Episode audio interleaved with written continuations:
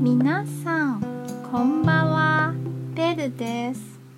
台湾には13の高架風景区があります。そのうち私が好きな4カ所を1日1つずつ紹介します。今夜はアリサン高架風景区です。アリサンは台湾中南部の山です。春にはきれいな赤に近いピンクの桜が咲きます。桜の木の下を蒸気機関車が走ります。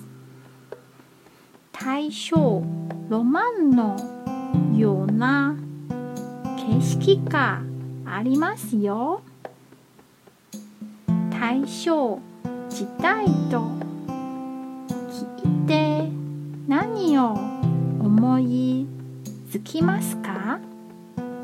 私はおじいちゃんの爪襟とおばあちゃんの袴そしておしゃれな喫茶店が浮かびます。